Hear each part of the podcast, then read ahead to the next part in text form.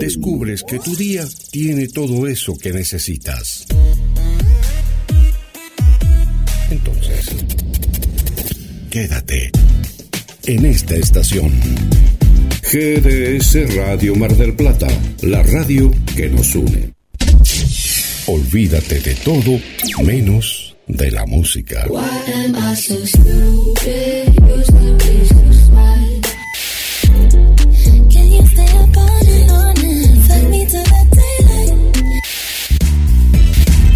GDS Radio Mar del Plata, la radio que nos une. La radio en todo momento. Estás escuchando La Liebre con Karina Rodríguez. Comenzar el día con nuestra radio. GDS Radio, la radio que nos une.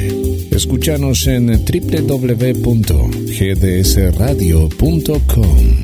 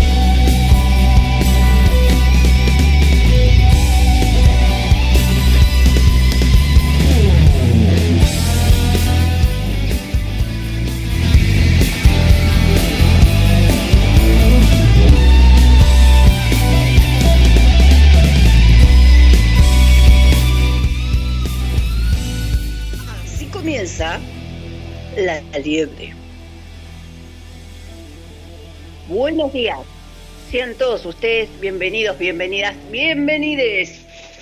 Un miércoles más donde nos hacemos compañía. La cita tácita es los miércoles de 10 a 12.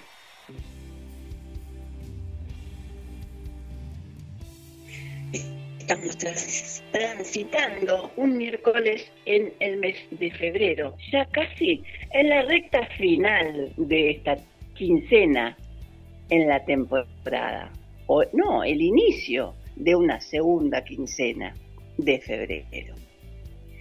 Permítanme presentarles a quienes me acompañan. En primer lugar, y a lo largo de todo el programa, tendremos la presencia de Lucía Gorricho.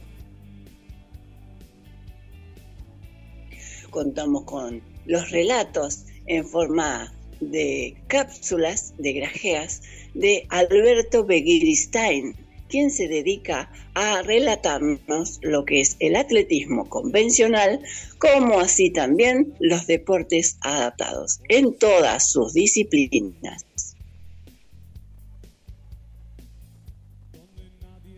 María Eva Juárez nos trae las noticias del mundo, no solo de género, sino también de salud.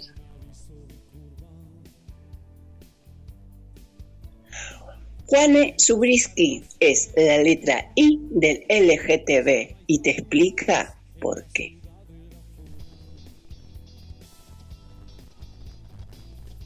Y para cerrar el bloquecito de los derechos con el periodista Carlos Matos. Quien les habla, Karina Elizabeth. Hacemos la mañana más entretenida por la radio, por GDS. Buenos días, bienvenidos, feliz inicio de la semana, porque la semana inicia cuando conectás la liebre Vamos a ir en breve a un separador. Señor operador, hoy tenemos un, suplente, un señor operador nuevo, Damián San Martino. ¿Tenemos por ahí un separador, señor operador? Eh, buenos días. Sí, ahora voy a colocar un separador. Y bueno, después volvemos con ustedes. Muchísimas gracias. Muchos dicen que el esfuerzo es cuestión de suerte. Pocos dicen que la suerte es cuestión de esfuerzo. Esta frase es anónima. Date un gusto. Lalis, pastelería artesanal. Esos sabores únicos que viven en tu recuerdo. Lalis Pastelería Artesanal. Comunicate al 474 4688 o envíanos un mail a lalis pastelería artesanal arroba hotmail.com. Date un gusto. Lalis, pastelería artesanal.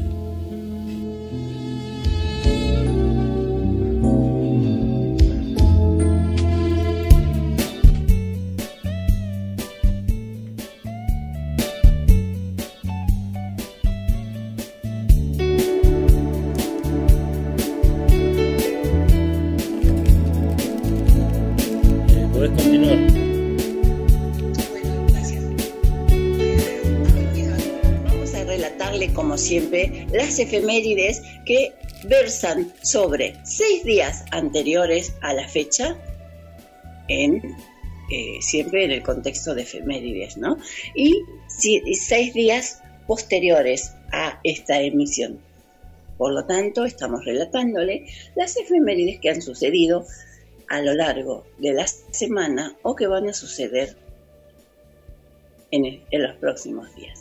Y para iniciar tenemos la rebelión de las putas en, San Julián. Así empezamos el programa, así me gusta, agarrar el sulky a patadas, porque esto sucedió hace 100 años, va, sucedió 100 años, va a ser mañana recién, a 100 años de la rebelión de las putas de San Julián. Se cumplen 100 años del día en que las trabajadoras sexuales echaron a los soldados que fusilaron a obreros agrarios y no fue noticia ni escándalo. Fueron brutalmente reprimidas. Pero el tiempo, el tiempo les dio su lugar en la historia. A continuación tenemos que el 11 de febrero es el Día Internacional de la Mujer y la Niña en la Ciencia. Se celebra cada 11 de febrero y fue proclamado en 2015 por la Asamblea General de las Naciones Unidas con el fin de lograr el acceso y la participación. Bueno, a continuación tenemos una fecha que es clave para recordar.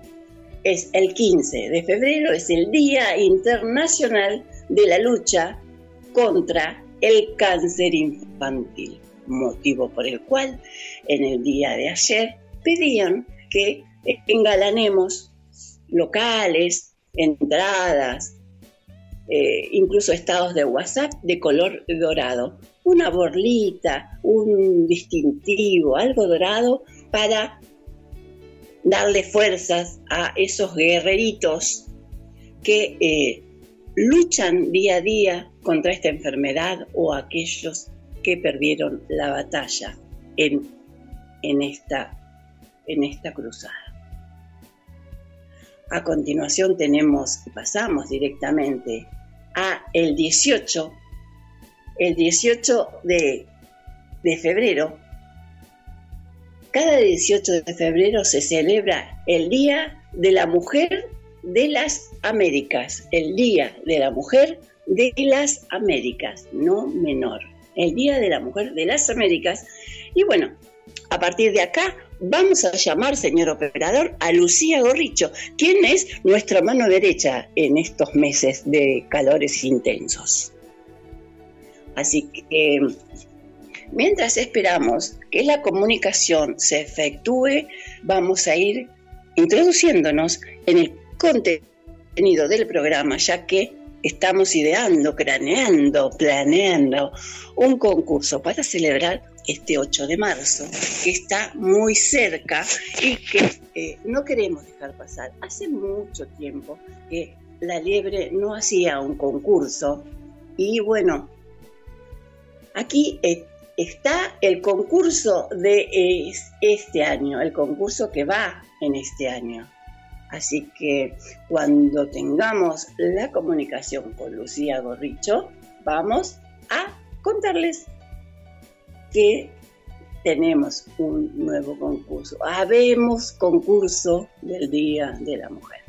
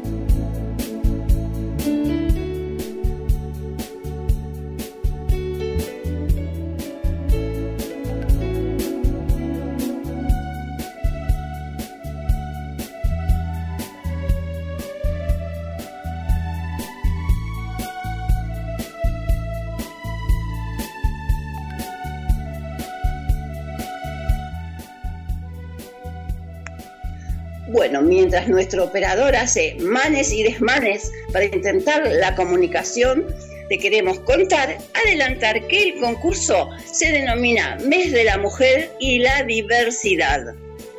¿Quién lo auspicia? Precisamente la liebre. ¿O quién lo auspicia? No, quien lo origina es la liebre, porque los auspiciantes son muchos, son varios y se siguen sumando. ¿Cómo es eh, la consigna? Para participar solo tenés que responder tres pasos, tres simples pasos.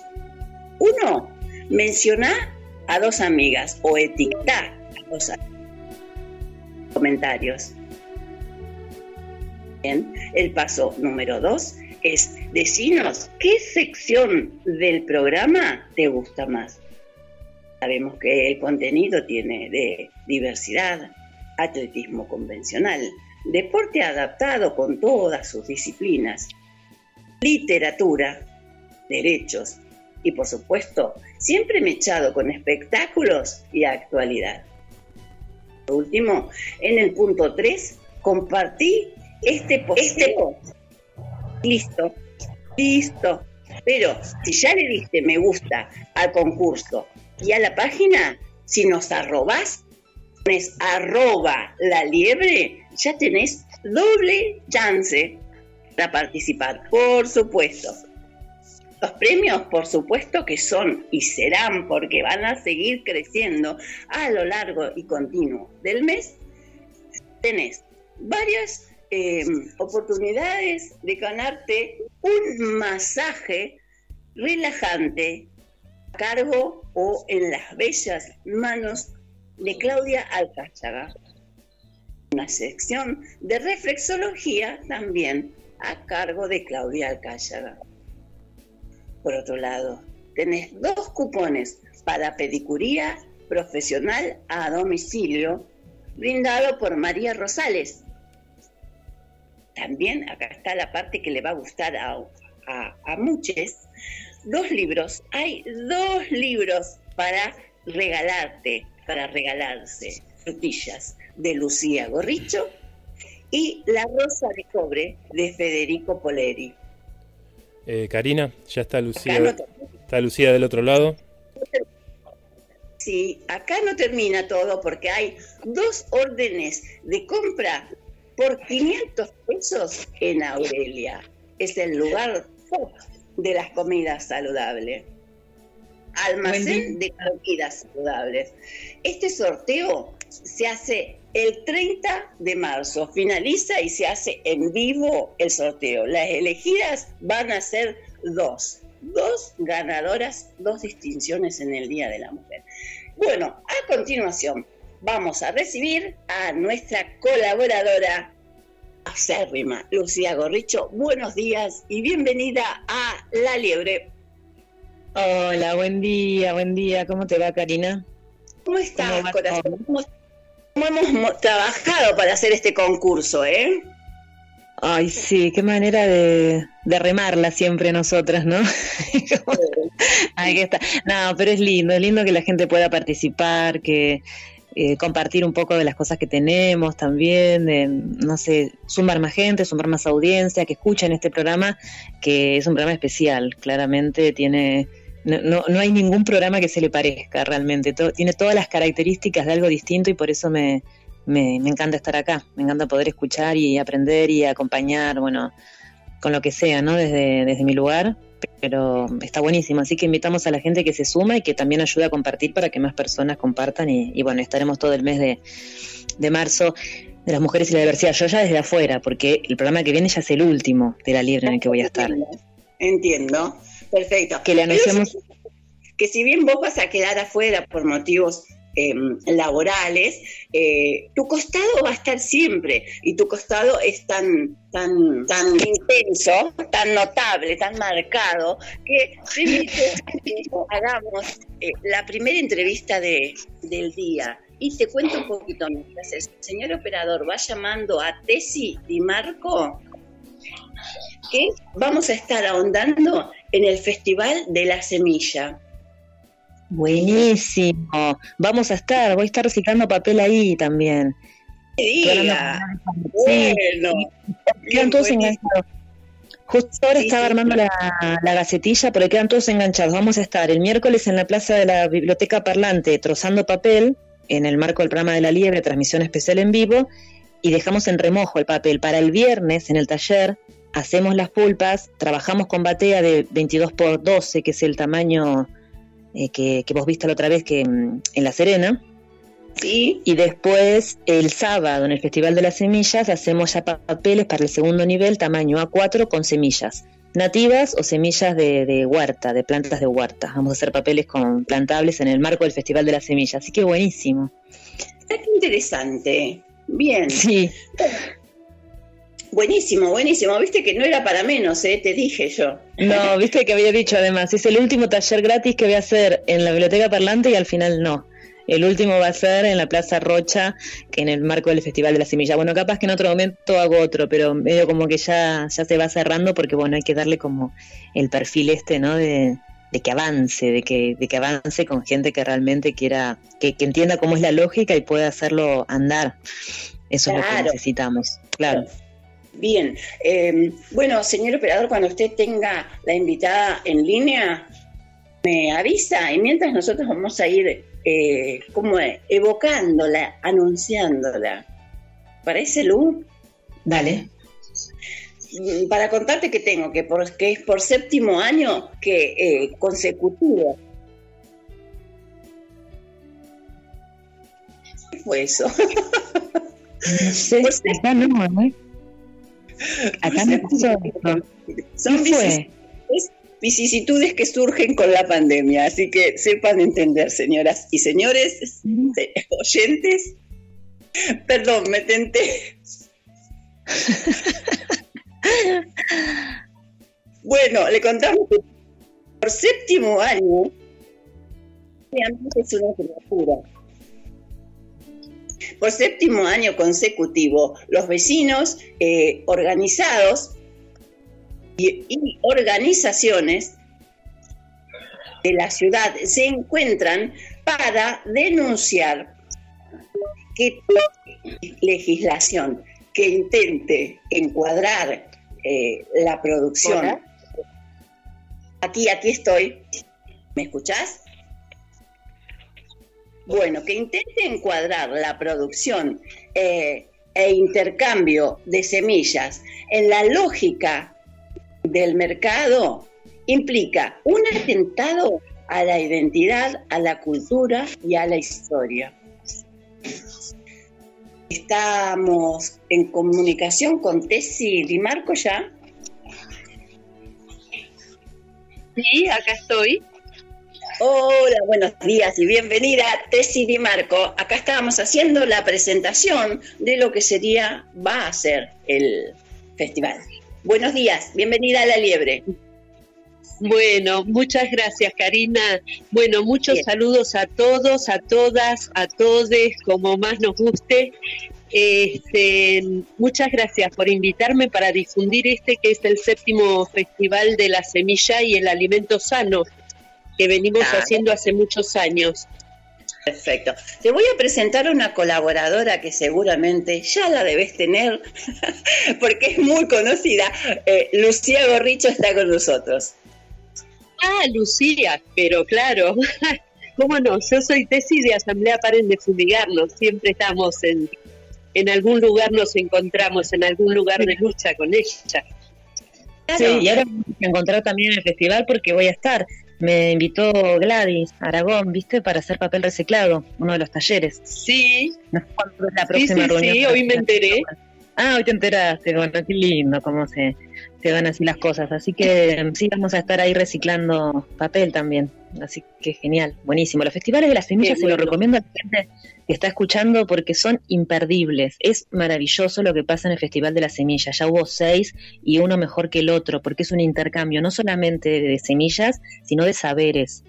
Y, de encuentro, de encuentro realmente de gente interesada en la agroecología, en la producción sana, en los alimentos sanos, entonces intercambian recetas, hay ofertas de, cosas muy ricas también para, para compartir, siempre hay música, está muy bien organizado, es un espacio abierto, es la Plaza Rocha, es nuestra plaza, así que si lo están escuchando, pásense porque no se van a arrepentir, es un momento realmente muy lindo que pasa en Mar del Plata todos los años, el Festival de las Semillas, un lugar de, formación, porque a veces, ¿de dónde sabes tanto? ¿Cómo lees tanto? Y digo, no, lo que pasa es que a veces no es leer, eh, informarse, es estar, informarse, ¿no? Nos pasa mucho a los consumidores y a los consumidores de la Feria Verde, por ejemplo. Muchísimas de las cosas que sabemos es de que las aprendimos el sábado en Plaza Rocha, de que los mismos productores y productoras cuando te ofrecen algo te van diciendo cómo se cocina, cómo se mezcla, cómo se usa, para qué sirve. Y después lo comprobamos, porque además la mejor forma de saber es eso, comprobándolo, y, funciona. Entonces seguimos por ese camino, ¿no? Porque por, eh, ahorrando en salud, esa sería la idea, ¿no? Pues es un poquito más caro. Y, pero ¿sabes lo que pasa? Que después más caro te salen los remedios en la farmacia. ¿eh? Entonces, si lo pensamos así, si pensamos al alimento como la medicina, no como la medicina, pero por lo menos la forma de, o sea, saber que ahí está lo que comemos, lo que nos enferma y lo que nos cura, en el Festival de las Semillas es una muy buena posibilidad de conocer realmente eh, los mejores y las mejores productoras que hay en Mar del Plata a mi criterio. Ah, ¿cómo es que se, cómo se inicia este primer, el primero? ¿Cómo se da eh, que se une un grupo de personas, vecines, eh, para realizar este primer festival? Eh, mira, yo participo hace ocho años de la Asamblea Paren de Fumigarnos, que en realidad el Paren está en Mar del Plata desde el 2008, eh, así que tiene un montón de años. Eh, en realidad lo que decía eh, Lucía me venía, me venía un poco a la mente lo que yo crecí, si bien yo vengo de una extracción de ser productora orgánica con mi compañero, lo que yo crecí en la asamblea, en el contacto con, con los compañeros, con las compañeras, eh, lo que he crecido en mi cocina, lo que he crecido en el conocimiento de dónde comprar, de conocer quiénes son los productores y de enlace con el campo, ¿no? Porque en la ciudad nos vivimos un poco como una abstracción, la tribu urbana es un poco una abstracción de lo que es eh, la vida del campo y en la producción de nuestros alimentos. Entonces he tenido la suerte de participar de las dos circunstancias y de poder hermanar adentro mío eh, lo que es vivir en el campo y lo que es no vivir en el campo y de a veces poder hermanar eso, ¿no? El consumo, eh, saber como una persona ahora que vivo en la ciudad, eh, qué estoy comiendo, quién lo produce, y todo eso entre amigos, entre amigues, entre compañeros, con la calidez que es lo que decía Lucía, ¿no?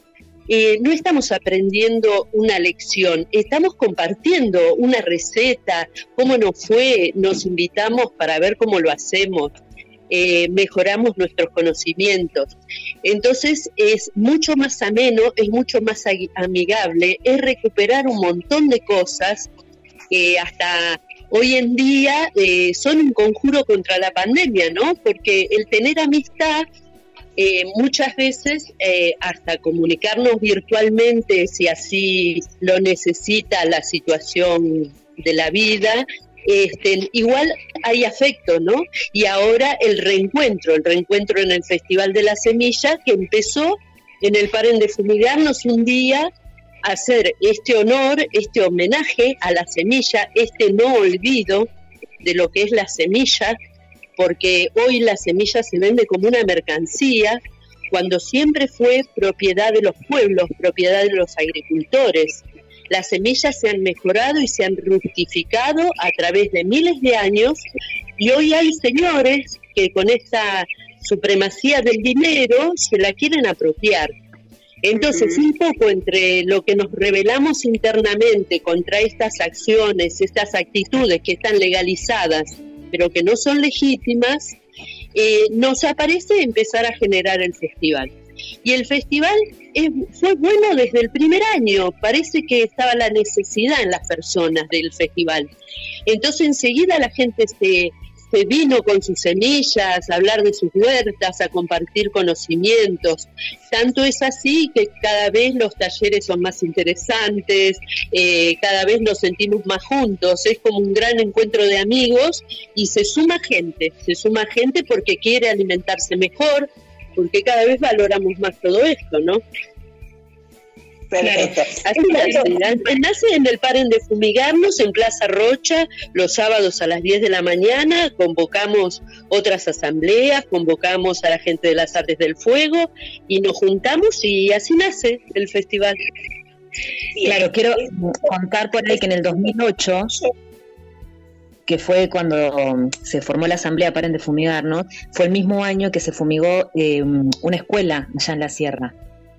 Una escuela, en el 2008 fue el año que igual un campo de papa al lado de la escuela de la sierra y las ventanas estaban abiertas porque hacía calor y el viento iba para el mismo lado, entonces se intoxicó toda la comunidad educativa que estaba ahí y desde ahí, desde la escuela, empezaron, porque hubo tres menores que tuvieron que ser hospitalizados, eh, empezaron con las protestas muchos profesores y ahí se encontraron con otras personas, vecinos y vecinas, y de ahí el origen. Pero digo porque es el mismo año, en realidad es como un año muy clave en Mar del Plata cuando dijimos, bueno, basta, si no se puede producir más.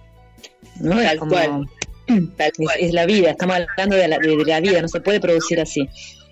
Empezar a golpear puertas y empezar a ver que siempre el poder económico sigue marcando, subiendo la vara y este empezar a sentir esa frustración, ¿no? De golpear puertas, de esperar protección. Estamos hablando de la escuela, escuela de Laguna de los Padres y, claro. y claro, y realmente, eh, claro, chicos en, eh, hospitalizados, profesores golpeando puertas y qué pasó y no hubo quienes escucharan, no hubo quienes intervinieran y es, es sentir mucha desprotección como pueblo ante estas circunstancias. Claro, sí, no es una buena idea ponerle veneno a la comida, ¿no? Como para sintetizar. Eso, para que sintetice, claro, ahí tenemos que comer alimentos que no vengan envenenados, eso sería como lo primero, pero es difícil porque, bueno, la oferta es difícil encontrarlo, en supermercados, por ejemplo, prácticamente no hay. O sea, ya sabemos que si vamos al supermercado estamos eh, consumiendo alimentos que vienen con veneno.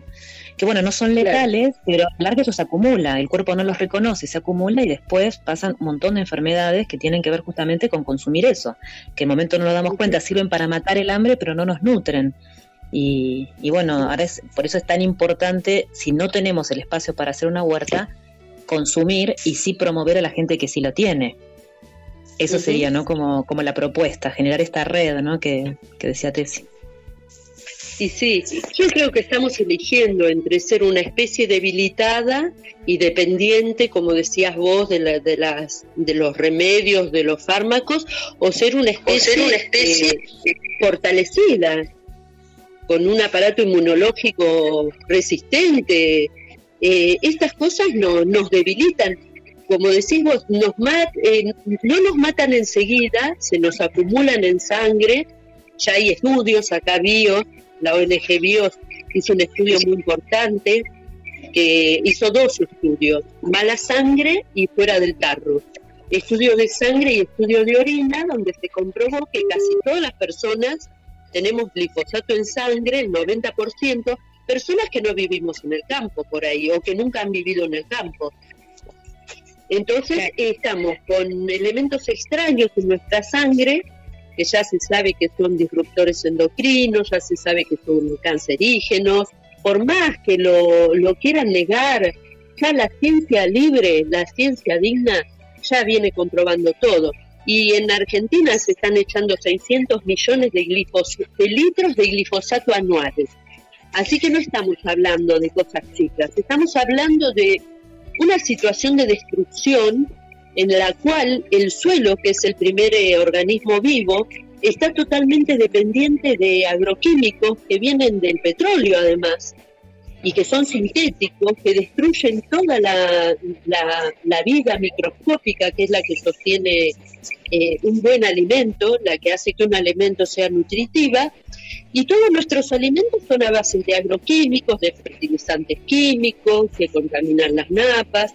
Entonces, es todo un gran aparataje que en este momento eh, es un, un, tsunami de veneno el que estamos teniendo en la tierra y en nuestros, en nuestros territorios corporales, ¿no? Hay un ingeniero agrónomo que dice que son cultivos drogadictos son eh, dependientes de las drogas, no funcionan, o sea, así como están los monocultivos, si no se les inyectan todo el tiempo eh, plaguicidas ¿no? o fertilizantes para que crezcan, no crecen, no funcionan, dependen de los laboratorios, por eso que está todo tan relacionado, ¿no? Cómo operan las multinacionales, pero además con cuerpos adormecidos y sobre todo, que a mí lo que me preocupa, el paladar. Eh, dormido, ¿no? El paladar totalmente confundido.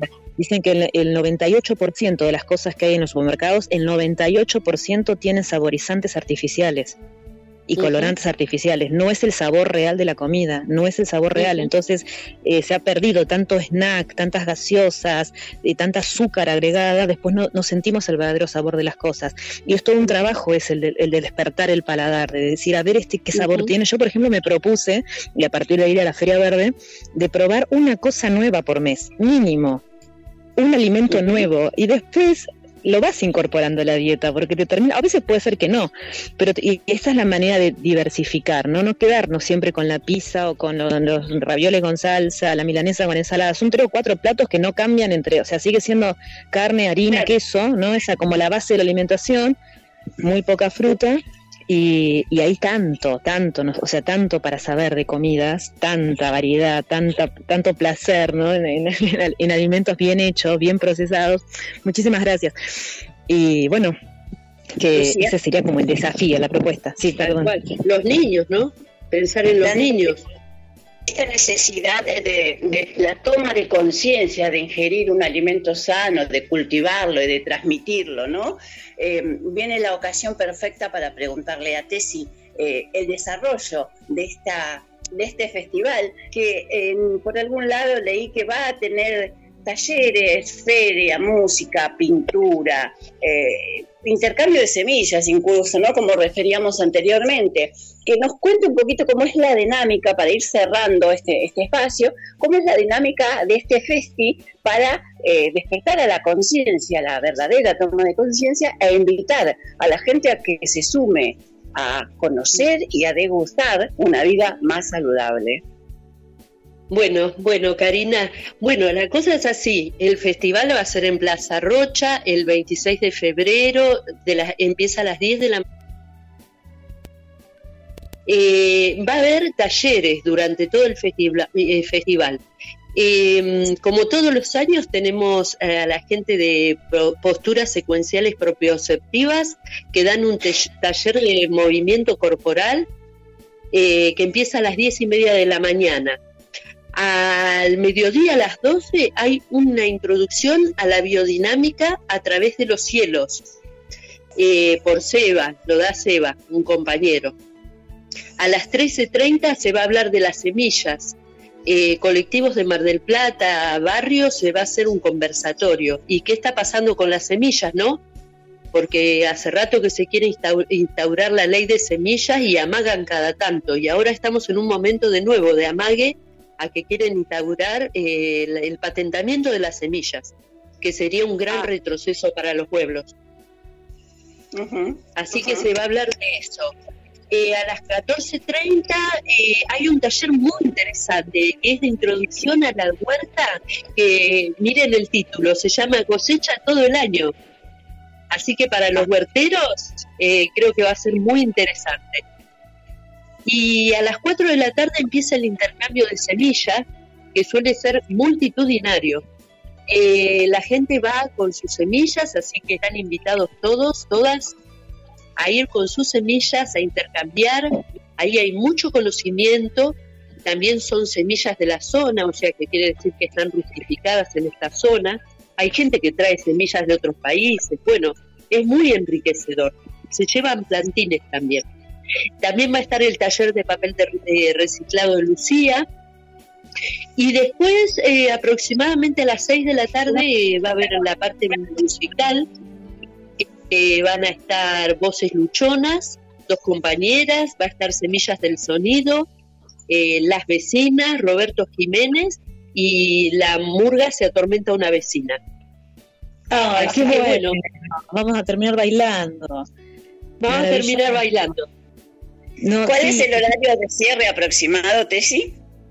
Y sí, eh, 19.30, 20, se estira un poco, ¿no? porque a veces se termina bailando se termina haciendo una ronda.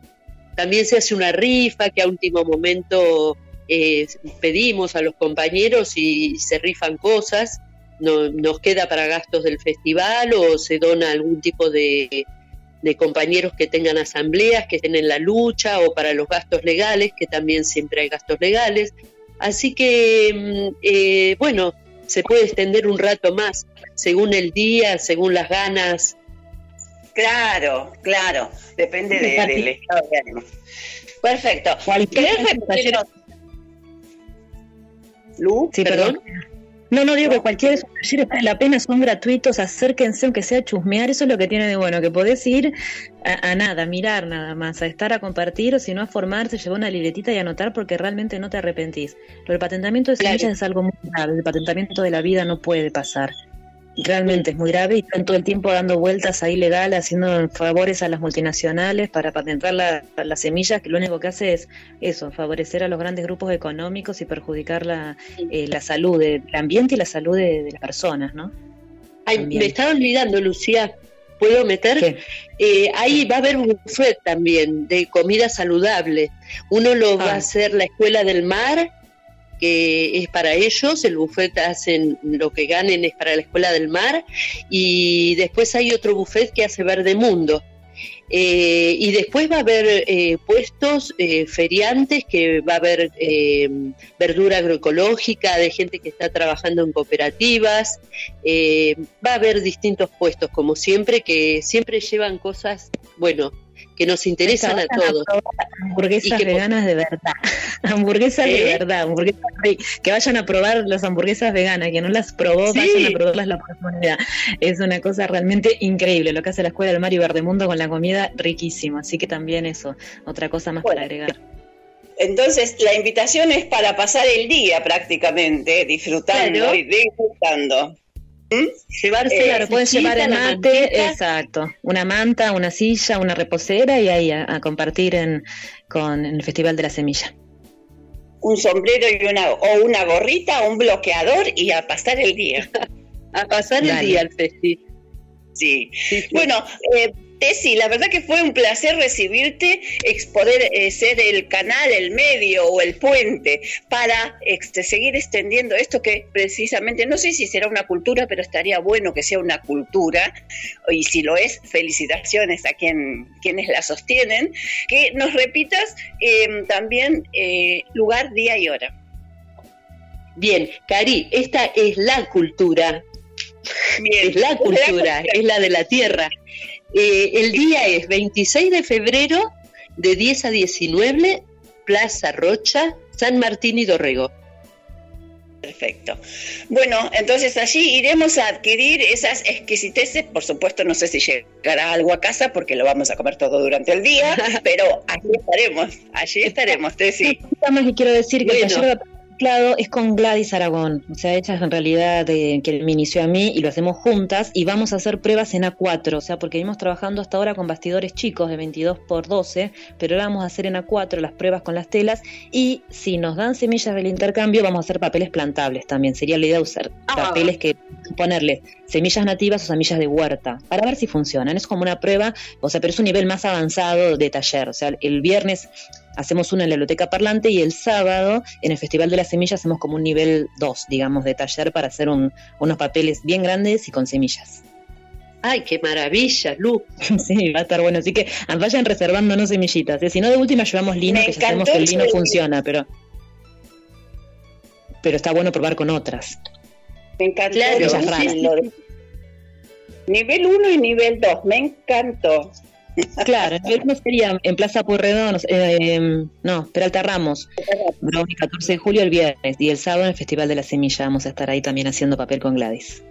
Pero, por supuesto, bueno, dos días a puro papel. puro papel, ahí está. Muchísimas gracias, Ceci Di Marzo, y nos estaremos viendo y conociendo el próximo 26. Un gusto, gracias por invitarme. Un abrazo. Nos vemos el sábado. Abrazo, hasta el otro sábado. Chao. Pronto. Vamos a un separador, señor operador, para identificarnos y volvemos con más la liebre. No te vayas, Lu. Dale.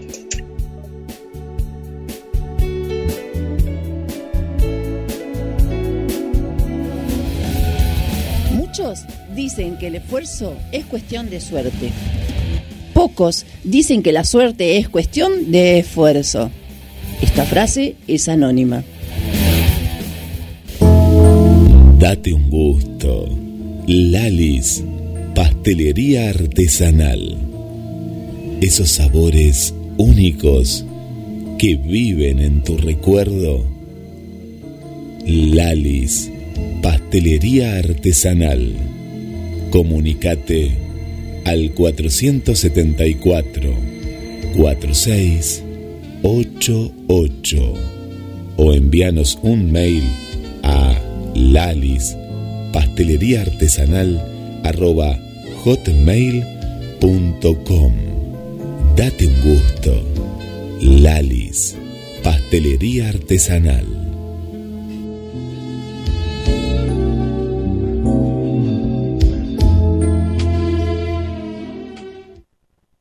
Estás escuchando La Liebre a través de GDS, la radio que nos une en vivo en este verano 2022 y agradecemos a los comercios, amigas, amigos que escuchan siempre y nos acompañan en este gran programa que tiene la radiofonía marplatense para todo el mundo.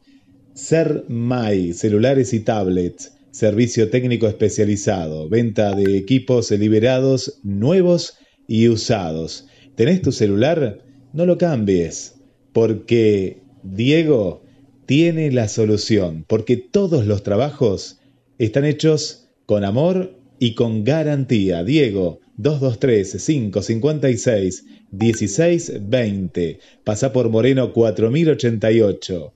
O si estás en la zona de Playa Serena, calle 445, número 270.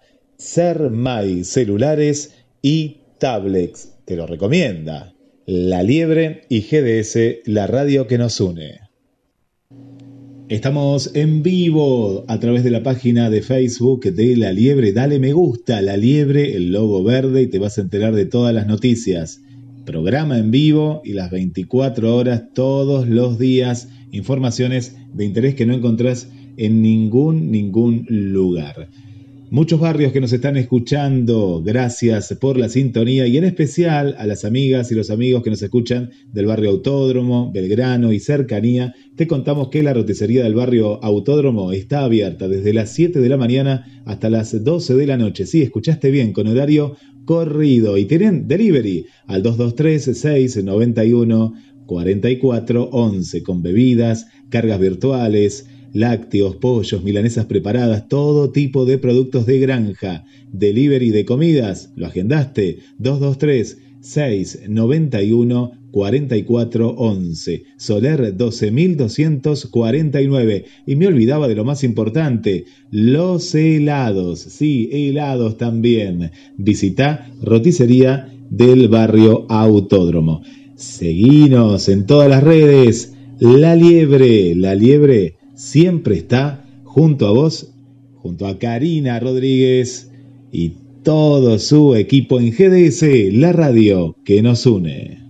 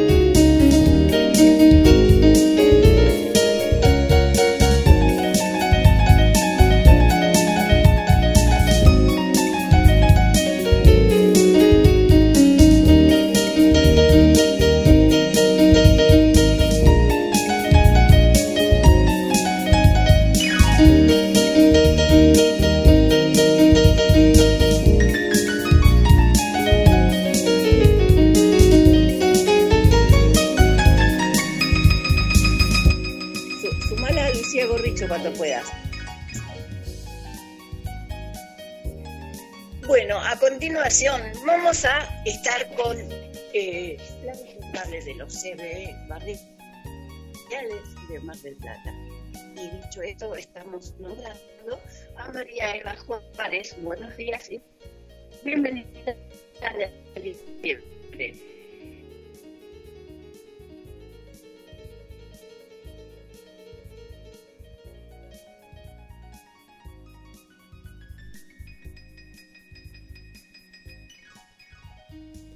Hola.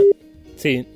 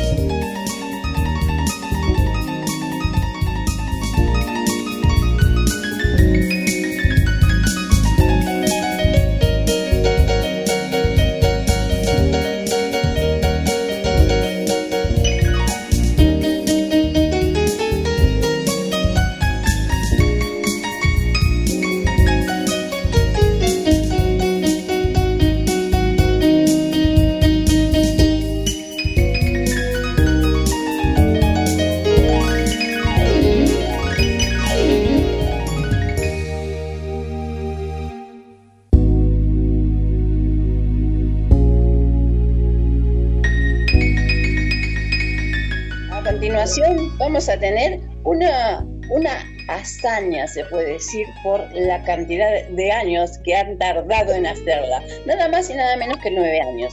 El nadador más joven de aguas abiertas con nueve años, nueve añitos, es malplatense y tiene síndrome de Down. Santiago Rosso. Otro triunfo de la mano de Integra Sports.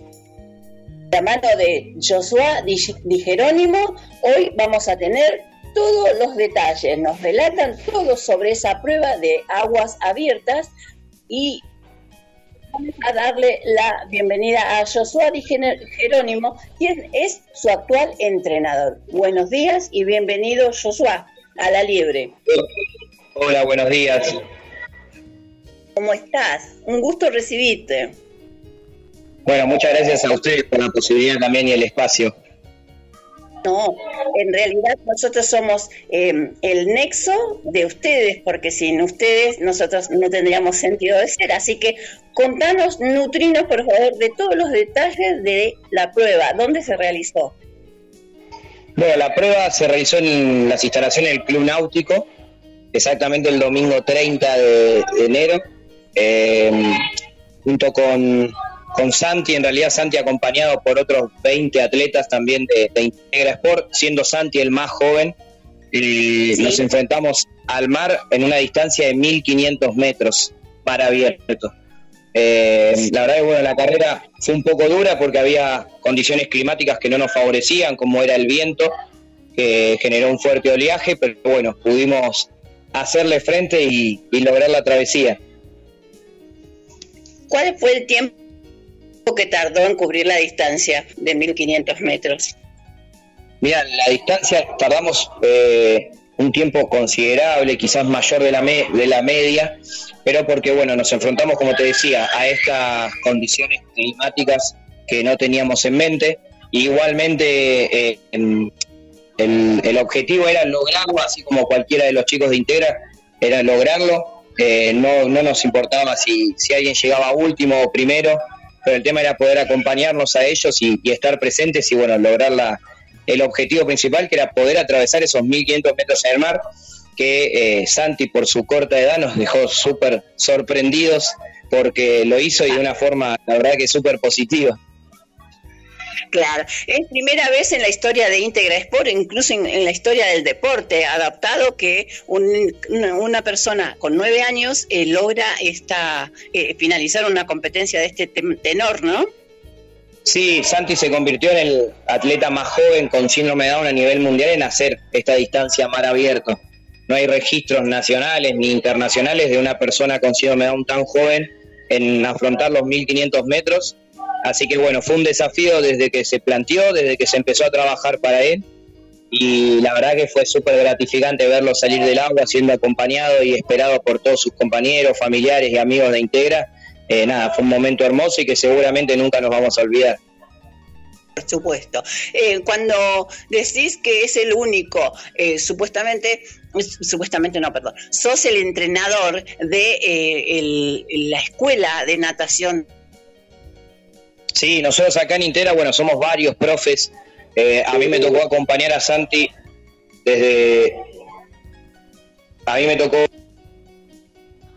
acompañar a Santi desde sus inicios, desde sus comienzos en Integra, pero somos varios, hay varios grupos de profesores. Santi ha sido asistido también por un montón de colegas nuestros, pero como todos acá en Integra trabajamos siempre con la misma mentalidad, con el por qué no poder hacer esto, por qué no apostar a Santi, por qué no seguir entrenándolo.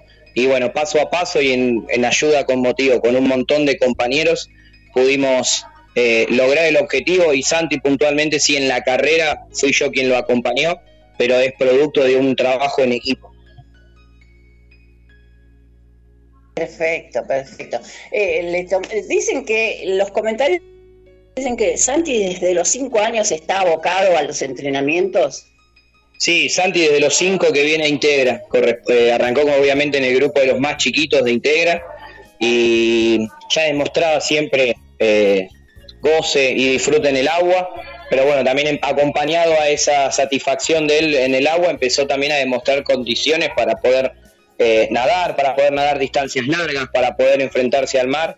Y bueno, paso a paso nos fuimos animando, el año pasado era una idea poder hacerlo, la, pandemia y demás nos complicó lo que era la preparación y los entrenamientos presenciales para afrontar un desafío así, así que decidimos poder hacerlo este año, que como te digo, eh, una satisfacción enorme verlo cumplir semejante desafío.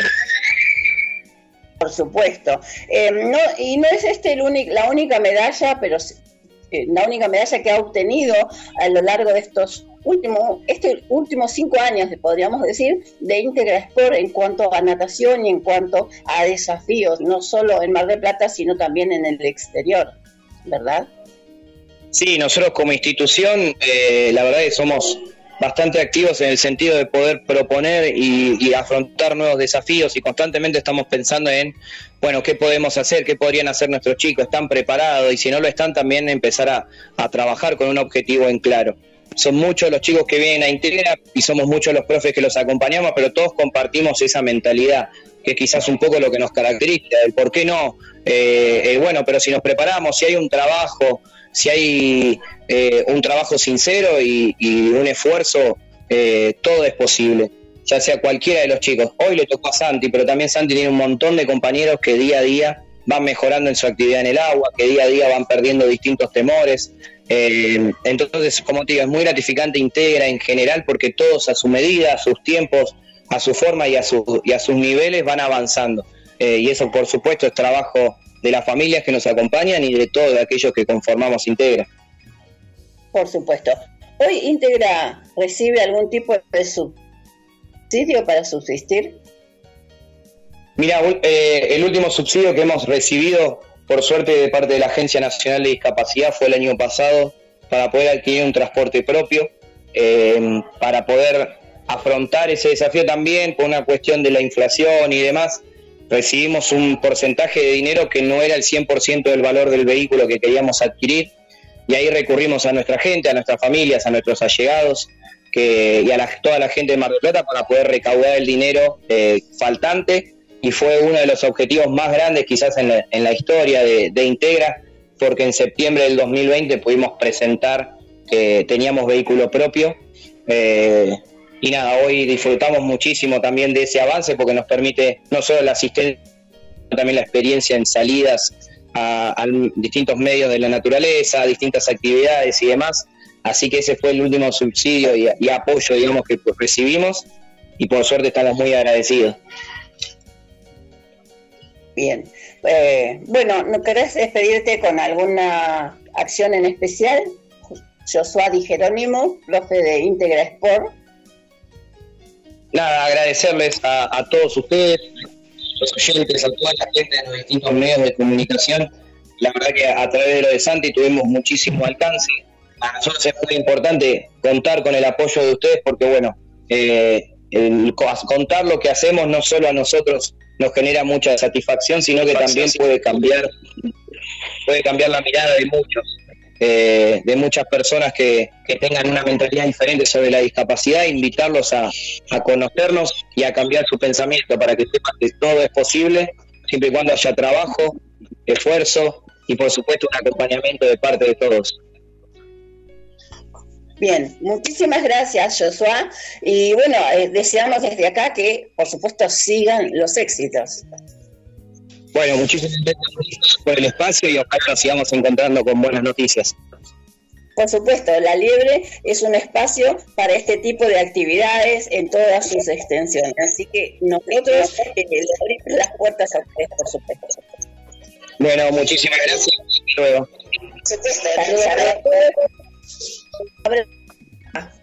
A Santiago. Bueno, acá hemos quedado, Lucía, veo que estás en línea, como siempre, robando secretos de lo que es la discapacidad para ser una muy buena aliada. Sí, no quise interrumpir, pero bueno, le recomiendo a la gente el trabajo de Integra Sport porque realmente es excelente lo que hacen, es muy necesario para Mar del Plata.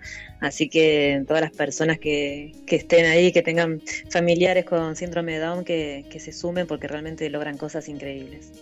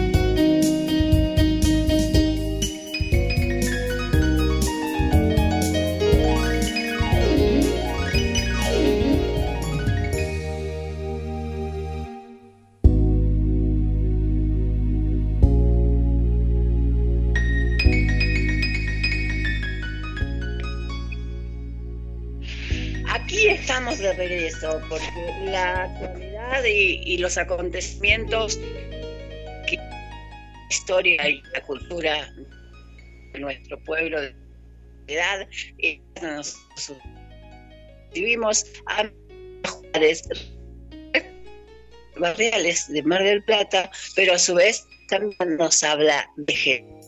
Buenos días, María, esta mañana de la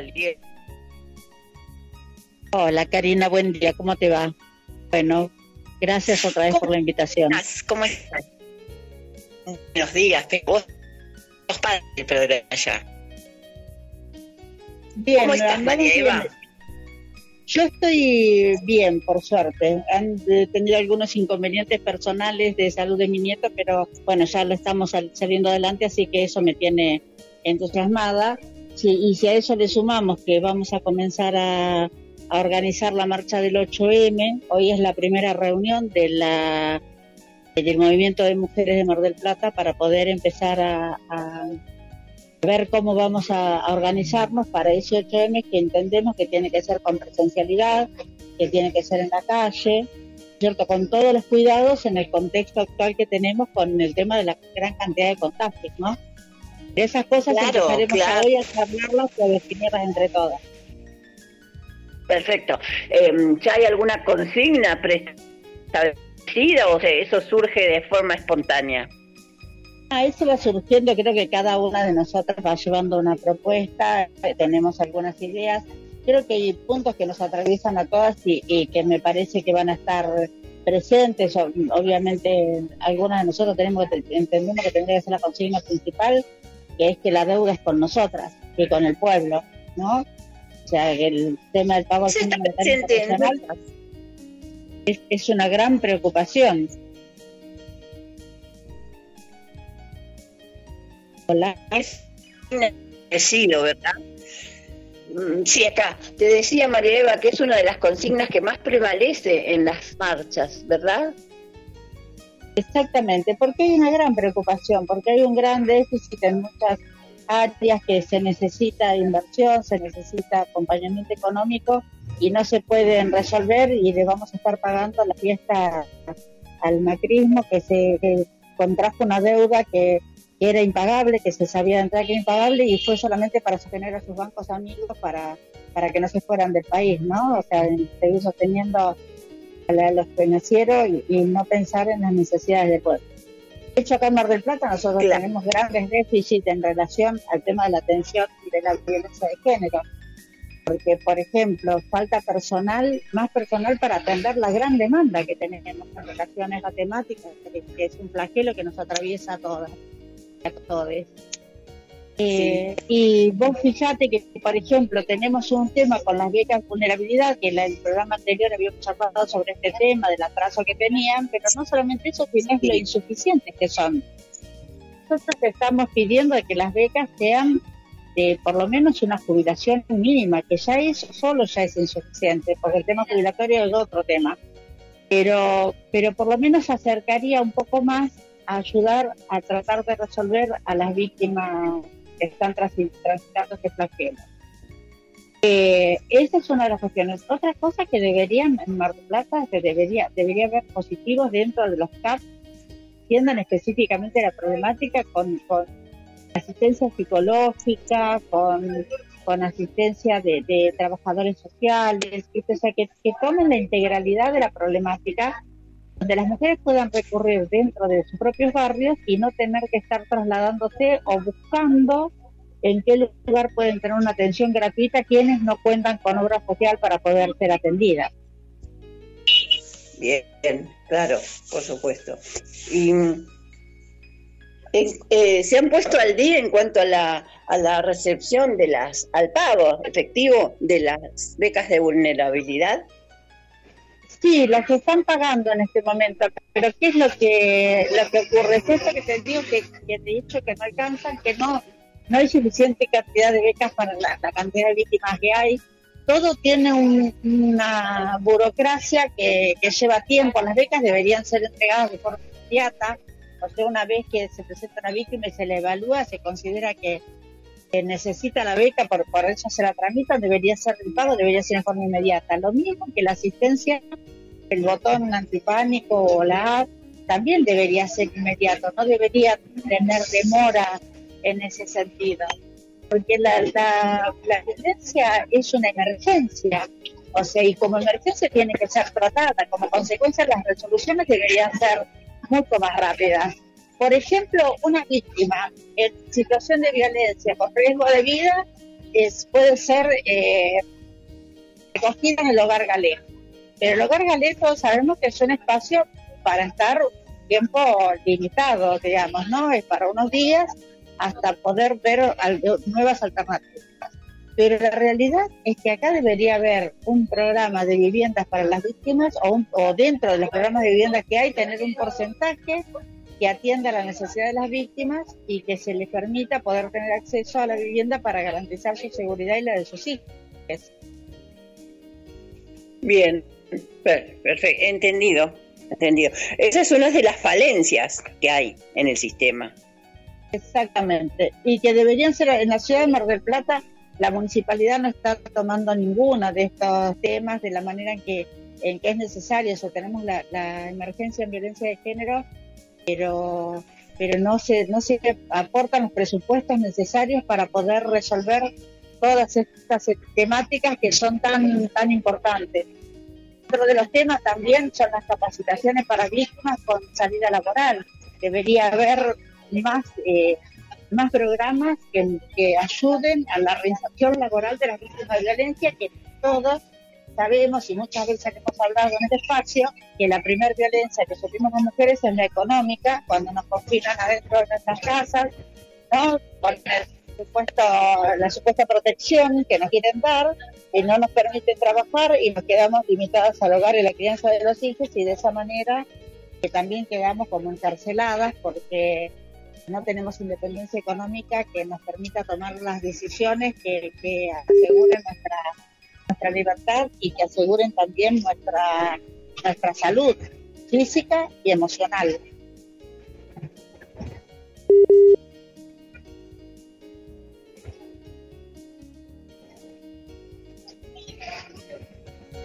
Hola.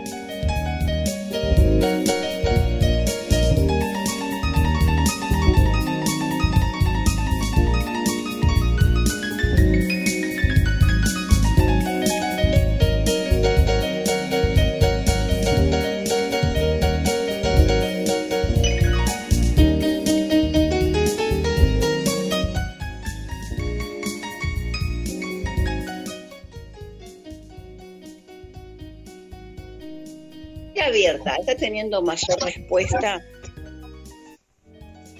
Sí, hoy, a partir de hoy, la vacunación es para mayores de 30 años que tengan cuatro meses de la segunda dosis. En el caso ah, de, claro, en el caso de las personas que pasaron cuatro meses o más de su segunda dosis, hoy pueden presentarse como demanda espontánea para hacer para aplicarse la, la tercera dosis refuerzo según corresponda, ¿sí? Eh, porque los mayores de 50 años que tienen dos dosis de Sinopharm requieren de una tercera dosis y después de un refuerzo. El resto de las vacunas, después de la segunda dosis, requiere solamente del refuerzo. A partir de hoy está liberado en todos los vacunatorios y solo que presentarse con la credencial de vacunación y con el Qué bueno, qué buena noticia, María. Estamos Sí, se sigue avanzando rápidamente en la, vacunación en la ciudad, creo que es una de las ciudades con mayor porcentaje de gente vacunada, si tenemos en cuenta el volumen de, de, personas que la habitan y le sumamos la cantidad de, de, personas que se acercaron, que la eligieron como lugar de vacaciones.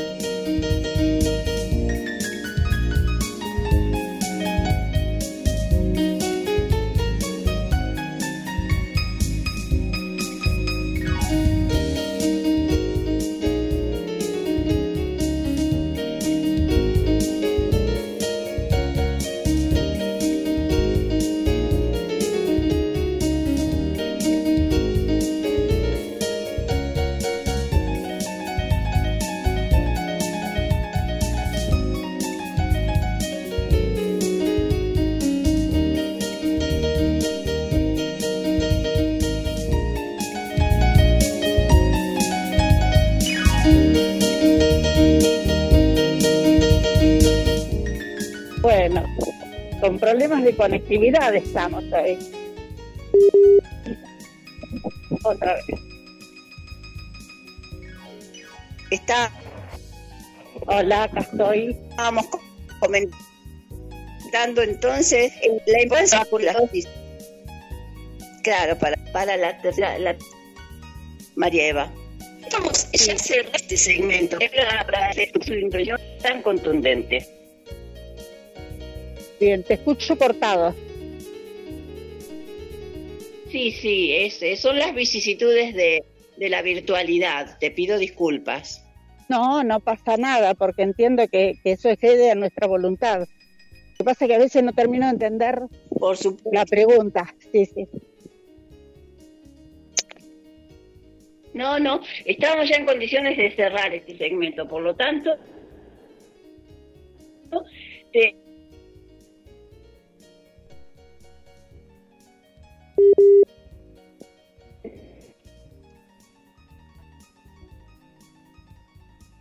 Bueno, no sé si me escuchan, pero les agradezco como siempre que la, posibilidad de, de poder transmitir las, novedades y las cosas referidas a lo de violencia de género y referidas a lo de la vacunación.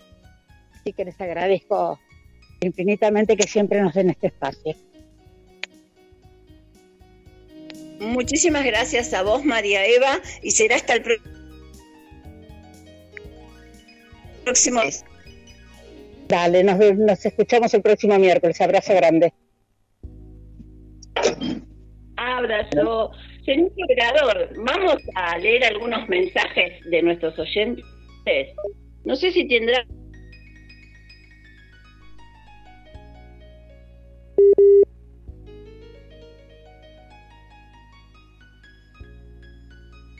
usted y quiere con él.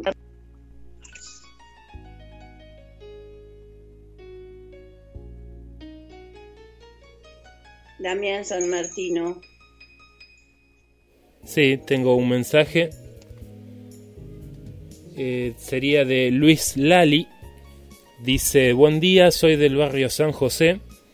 Gabriel, autoconvocados por los derechos de las personas con discapacidad. Eh, en reposo, de paso les cuento que estamos en una campaña de útiles escolares.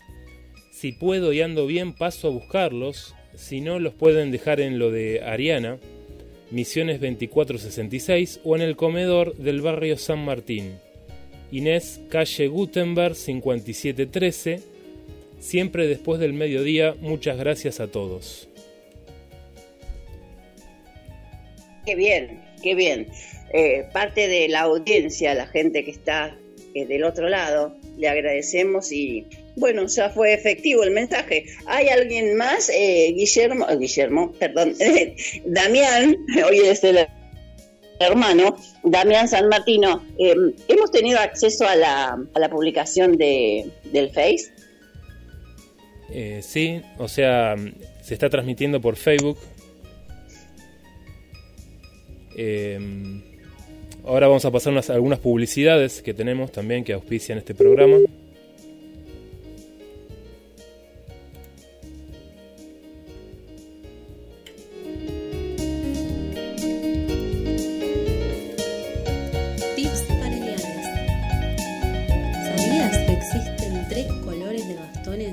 utilizan las personas con discapacidad visual son herramientas de orientación y movilidad de vital importancia. Por ejemplo, el blanco indica que quien lo porta es ciego total. El blanco con tramo o franja roja es de uso para sordos ciegos. El verde es para quienes tienen resto visual moderado. Esto indica baja visión. Este es un mensaje del movimiento Feministas y Aliades Mar del Plata. Estás escuchando La Liebre a través de GDS, la radio que nos une en vivo en este verano 2022 y agradecemos a los comercios, amigas, amigos que escuchan siempre y nos acompañan en este gran programa que tiene la radiofonía marplatense para todo el mundo. Ser Mai, celulares y tablets, servicio técnico especializado, venta de equipos liberados nuevos y usados. ¿Tenés tu celular? No lo cambies, porque Diego tiene la solución, porque todos los trabajos están hechos con amor y con garantía. Diego, 223-556-1620. Pasa por Moreno 4088. O si estás en la zona de Playa Serena, calle 445, número 270. Sermay Celulares y Tablets. Te lo recomienda. La Liebre y GDS, la radio que nos une.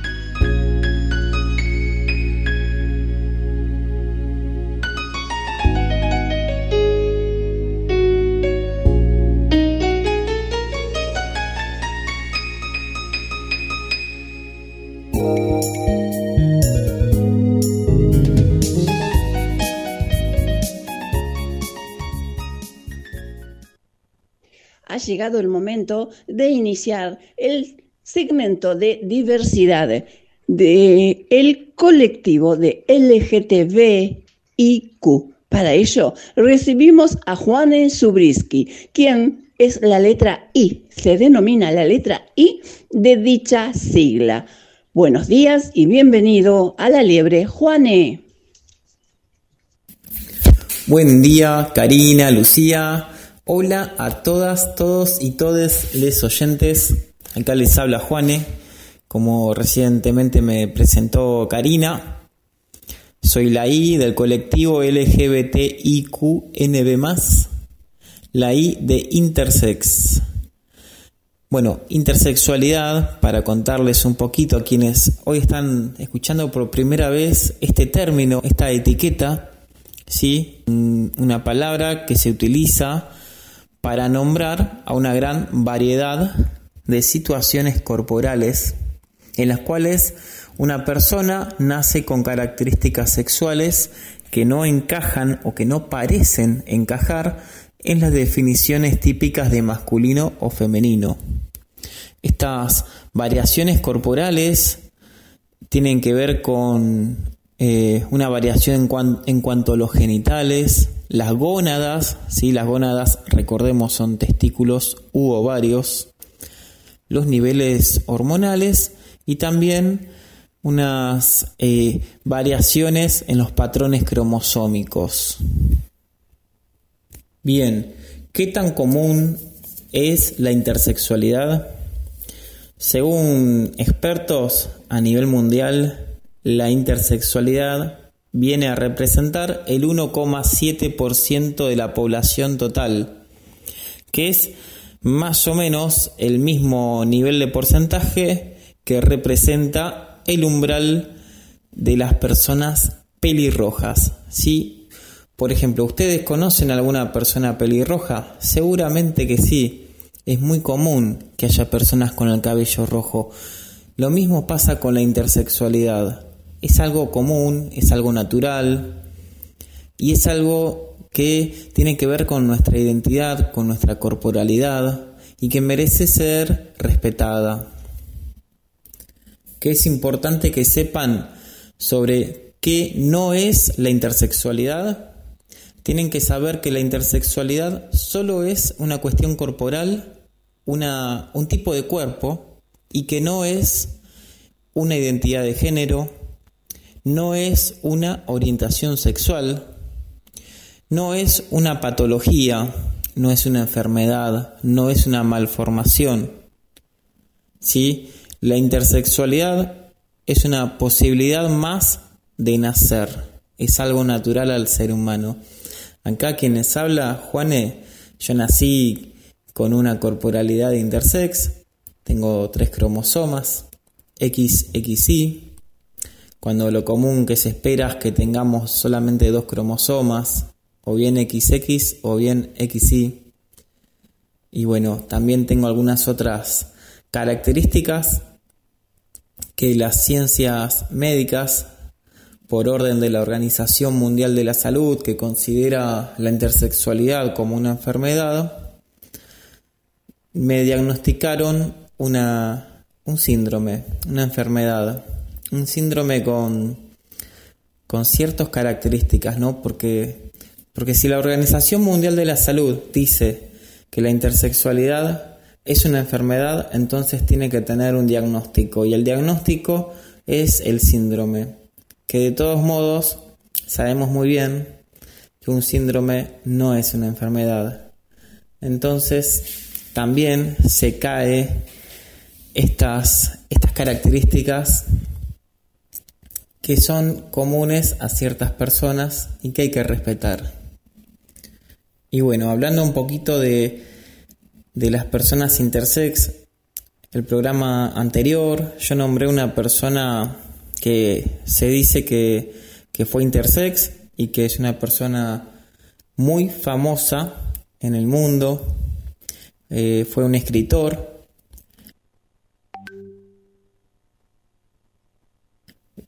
considerado un escritor argentino. Se llamaba Julio Cortázar. Julio Cortázar, sí, un escritor de escribió unas novelas muy interesantes, por ejemplo, una muy famosa que es Rayuela, escribió cuentos, un libro de cuentos que a mí me gusta mucho que se llama Historias de cronopios y de famas. Justamente haciendo mención a este libro de Julio Cortázar, hubo un escritor español que se dedicó a investigar su vida y escribió una biografía no autorizada que se llama Julio Cortázar, el cronopio fugitivo. En esta biografía, que tiene un formato de libro, que yo ahora les voy a leer algunos fragmentos, eh, hay un apartado que se llama Metamorfosis la barba. Y en este apartado se habla de Julio Cortázar como una posibilidad de que haya sido una persona intersex.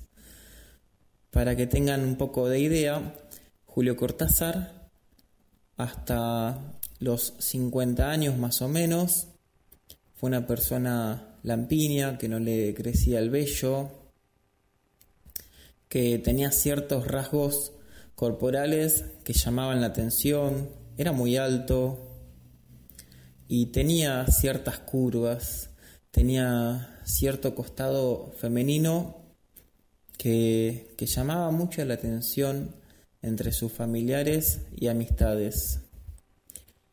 Y bueno, retomando un poquito en este apartado que les voy a leer, justamente comienza de la siguiente manera. Comienza diciendo que los amigos de Julio Cortázar observaron en él un cierto cambio, ¿sí? A nivel emocional y a nivel corporal. Dicen, según está escrito en este libro, que este cambio se produjo en un contexto histórico convulso que propició hondas transformaciones tanto individuales como colectivas. ¿Cómo afecta todo esto a Cortázar? De una manera visible y desconcertante. En este punto debemos acudir a la opinión de Vargas Llosa. Según él, Julio se había convertido en otra persona cuando coincidieron en aquel otoño de 1969 en Londres. Y dice Vargas Llosa, se había dejado crecer el cabello y tenía unas barbas rojizas e imponentes de profeta bíblico bueno, Vargas Llosa es un escritor peruano y acá en este libro también dice que Vargas Llosa se preguntaba si, si era él, si ese, esa persona era Julio Cortázar. La respuesta la brinda el propio escritor eh, Vargas Llosa, en el cual dice sobre su metamorfosis corporal ¿sí? sobre este, esta repentina barba creciente, dice, desde luego que lo era, pero como el gusanito que se volvió mariposa. Ahora lucía una barba poblada y presentaba un aspecto muy varonil. La primera vez que las mujeres de su familia le vieron barbudo, se frotaron los ojos ¿Qué le había ocurrido a Julito? Era como si se hubiese vuelto hombre de golpe. Doña Herminia, perdón, que era su madre, no podía creerlo, y Ofelia tampoco. El pibe de Banfield, recordemos que Cortázar eh, vivió mucho tiempo en Banfield, se crió en esa localidad. El pibe de Banfield se había transformado en un guerrillero cubano o un gaucho de Martín Fierro. Es un episodio, dice acá, que suele ser obviado por la mayoría de los biógrafos, aunque por fortuna lo registra el escritor Mario Golobov, que dice, los rumores más diversos corren sobre supuestas operaciones quirúrgicas tratamientos andrológicos y curas similares que se habrían llevado a cabo también en la Unión Soviética, en Suiza, en Inglaterra. Bueno, Cortázar en ese momento estaba viviendo en Francia y por consejo de ciertos médicos franceses realizó un tratamiento hormonal. Sobre el posible diagnóstico, sobre esta situación de Julio Cortázar, la ciencia médica de aquel entonces decía que estaba entre las posibilidades del síndrome de Kalman, síndrome de Klinefelter, hiperprolactinemia, traumatismo escrotal, orquitis infecciosa, entre otras.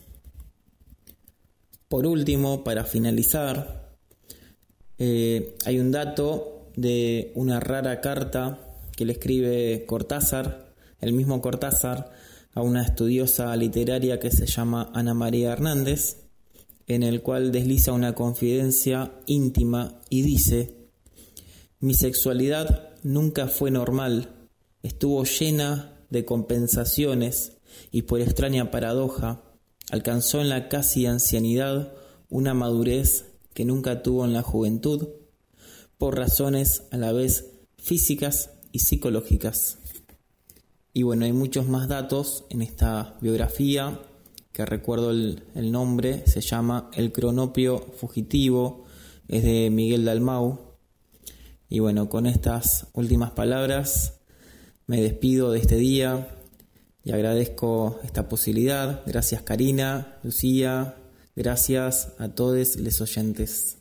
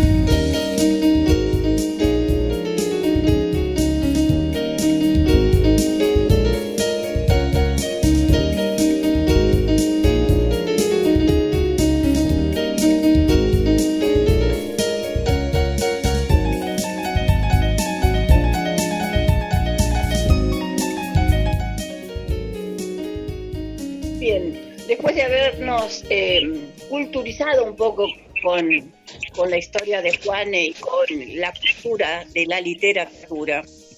Vamos a darle, comenzar a, este programa. Vamos a Carlos Gorricho. Buenos días, Carlos. Bienvenido. Hola, hola Karina, ¿cómo estás? ¿Cómo andas, Karina? ¿Cómo estás, Lucía? Escucho con muchísima dificultad, ¿eh? Este, bueno. Hola, Carlos. Buen día. ¿Cómo estás, Lucía? ¿Cómo estás? Buen día. Bien. ¿Cómo están? Bueno, Karina, de paso el informe así brevemente eh, en cuanto a la parte de derechos. Eh, ayer, martes, segundo martes de febrero, comenzaron las actividades en el Instituto de Derecho de la Discapacidad del Colegio de Abogados del Departamento Judicial Mar del Plata. Eh, como sabes, la directora es eh, la doctora Paula Alonso, la codirectora eh, Natalia Larroca, la secretaria de este instituto del Colegio de Abogados es Karina Carrizo. Es importante anunciar el comienzo de las actividades ya que es un ámbito de discusión académica, pero también, este, más allá de lo jurídico, es eh, interdisciplinario. Es uno de los pocos institutos del colegio donde de abogados donde eh, intervienen profesionales de otras áreas más allá del derecho. Ayer se estuvo debatiendo el calendario de actividades para el año 2022. Eh, estuvo presente el concejal Gustavo Pujato, que es el presidente de la Comisión de Derechos Humanos, Igualdad de Oportunidades y Discapacidad del Consejo Deliberante. Recordás que esta comisión se había creado el año pasado, Karina, que la presidió este, desde el momento de su creación hasta el final del periodo eh, el concejal eh, Segundo Páez, Chucho Páez, bueno, y en el cambio de autoridades ahora este, está el concejal Gustavo Pujato. Ayer justamente él se acercó al Instituto de Derecho de la Discapacidad para conocer las actividades y también, este, bueno, como yo estaba presente, aproveché para, para eh, recordarle la sesión de hoy del Consejo Municipal de Discapacidad. Así que bueno, eh, comentó que también se iba a hacer presente para interiorizarse de eh, las actividades de Comudis y poder eh, recoger los insumos necesarios cada vez que se toquen los temas relativos a la cuestión de la discapacidad. Dentro del calendario de actividades va a haber una jornada específica sobre el día este 8 de de marzo, Día Internacional de la Mujer Trabajadora, porque también justo se corresponde con el segundo martes eh, de marzo, como, como se viene haciendo desde hace ya varios años las actividades, el instituto las desarrolla los segundos martes de cada mes. Y hay otra actividad anunciada también para el día 5 de mayo sobre eh, una charla que va a dar eh, la doctora Natalia Natalia Larroca, sobre discapacidad y discriminación. Y un tema muy importante que se estuvo debatiendo es acerca de un curso de lengua de señas argentina, LSA, que ya se había dado el primer nivel en el año 2019.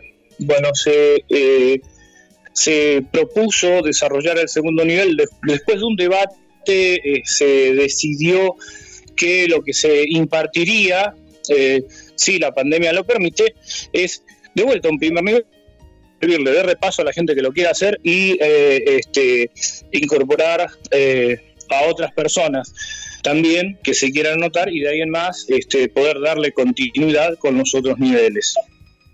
fue importante cuando en su momento se dio ese curso porque no solamente gente del Poder Judicial este, y de la profesión dentro del campo del derecho lo, pudieron hacer, sino había estudiantes de, distintas carreras relacionadas con la discapacidad, no necesariamente con lo jurídico.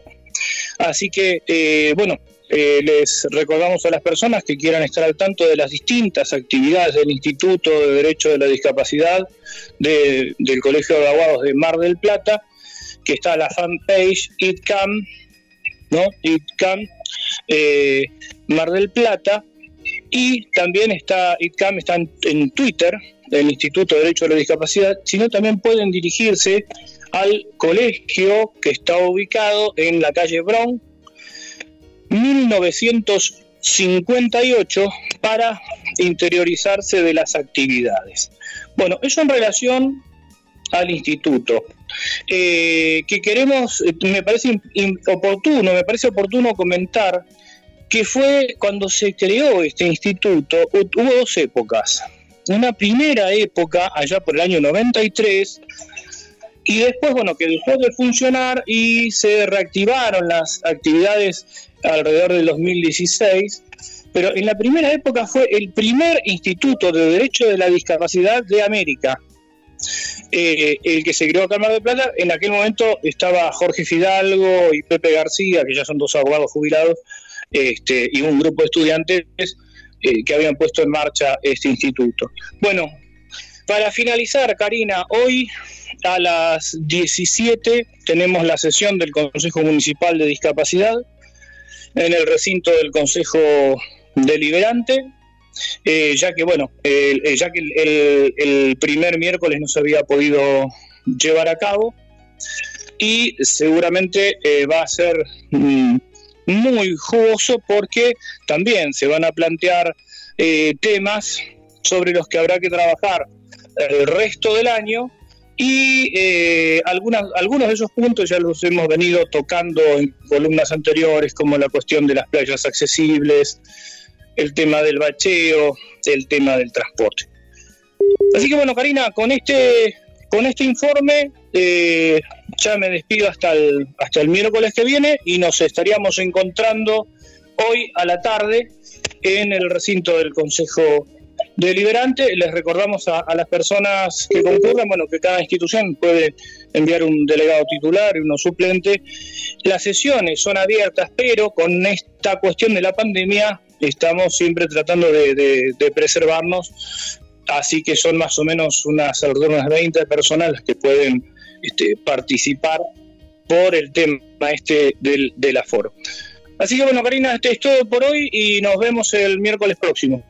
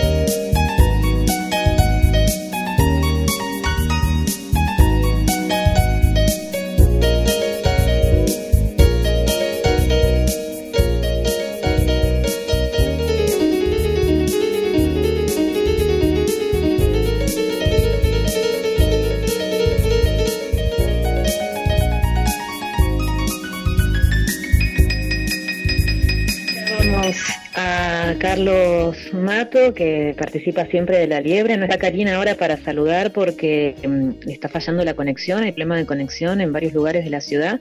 Pero bueno, fue un programa hermoso que lo van a poder volver a escuchar en la página de la liebre. Gracias por estar acá con, con GDS, con esta diversidad de el deporte integrado, de poder trabajar eh, la temática XXI. Las cuestiones del reciclado y los esperamos en el Festival de la Semilla, que no es este sábado, sino que es el próximo, el sábado 26. Lo mismo el taller de papel reciclado la semana que viene. El miércoles transmitimos de la Biblioteca Parlante y vamos a estar haciendo papel reciclado también por si quieren acercarse a las 10 de la mañana en Plaza Peralta Ramos, ahí en Brown y 14 de julio. Muchas gracias por escuchar La Liebre, gracias por la operación técnica y estamos siempre en contacto. Abrazo. Bueno, acá se con un eh, queremos destacar eh, eh, y agradecer la participación de al recinto con, pues el 8 de marzo el día hacer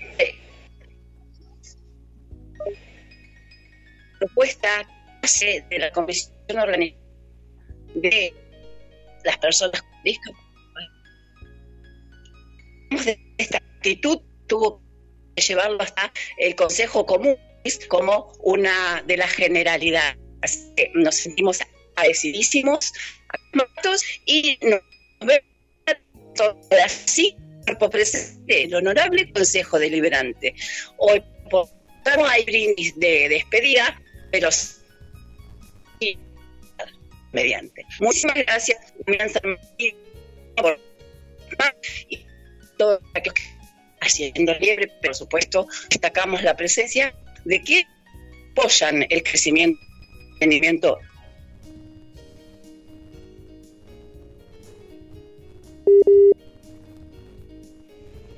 Gracias.